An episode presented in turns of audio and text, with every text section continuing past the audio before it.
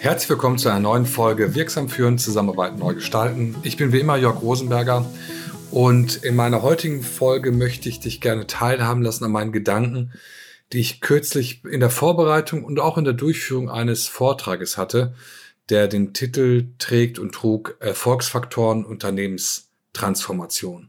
Die Erfolgsfaktoren, um eine Organisation, ein Unternehmen erfolgreich zu transformieren, sind natürlich äh, vielschichtig und äußerordentlich komplex zu beschreiben und auch unter den verschiedenen Voraussetzungen von Organisationen komplett unterschiedlich.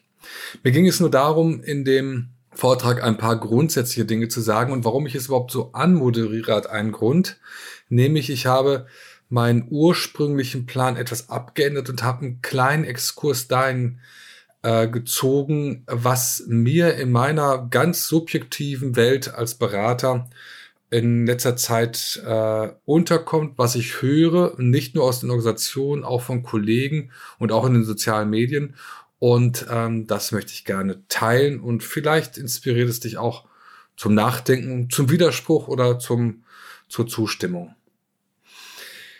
Ich habe bewusst äh, als erstes Statement den äh, im Rahmen dieses Vortrages äh, gesagt, äh, zukunftsfähige Unternehmen fokussieren nicht Spaß und tolle Arbeitsbedingungen, sondern Wertschöpfung und Kundenzentriertheit. Und damit wollte ich bewusst eine vielleicht etwas holzschnittartige und überaus polarisierende äh, Statement loswerden, nämlich dass in meiner Logik ähm, in allererster Linie es immer darum geht, dass Unternehmen Wertschöpfung betreiben und Kunden ihre Kunden zufriedenstellen und auch schnell bedienen. Jetzt mag das möglicherweise für Irritationen sorgen, insbesondere bei meinen Kunden, weil ich eigentlich äh, derjenige bin, der seit vielen Monaten und ja auch Jahren immer wieder postuliert und sagt, erfolgreiche Unternehmen müssen zufriedene Mitarbeitende haben, die müssen eine moderne Führung haben, sie müssen äh, sich viel mehr dem Thema Selbstorganisation stellen. Sie sollten möglichst ähm, wenig oder flache Hierarchien äh, haben, um das auch etwas vereinfacht darzustellen. Und jetzt könnte es sozusagen eine Irritation auslösen, wenn ich plötzlich als erstes Statement daherkomme und eigentlich nur in den Mittelpunkt rücke, äh, das Thema Wertschöpfung kundenzentriert hat. Und man könnte, wenn man denn wollte, auch dagegenhalten oder sagen, also das ist ja etwas irritierend auf der einen Seite, diese Aspekte zu nennen und dann plötzlich daherzukommen und äh, das zu nennen, was sich oftmals so anhört, als wenn es ganz wenig mit den Menschen und auch mit der Zufriedenheit der Menschen zu tun hätte, nämlich die Schlagworte Wertschöpfung konzentriert hat. Mein Motiv, das aber zu erwähnen, ist ein etwas anderes.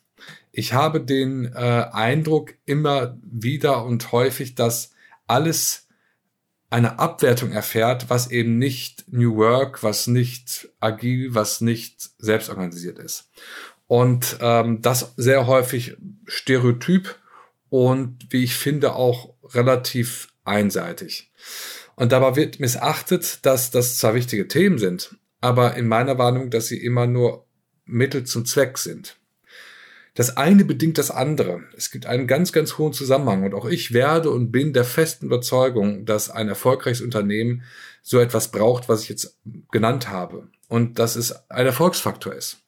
Aber die Reihenfolge müsste in meiner Wahrnehmung äh, umgekehrt sein und es darf niemals Folgendes passieren, dass äh, eben diese Attribute, die wir, die sich alle toll hören, auch sozusagen fast alternativlos sind, äh, dass die in den Mittelpunkt gerückt werden, ohne dass sie sozusagen eine Zweckgebundenheit erfahren.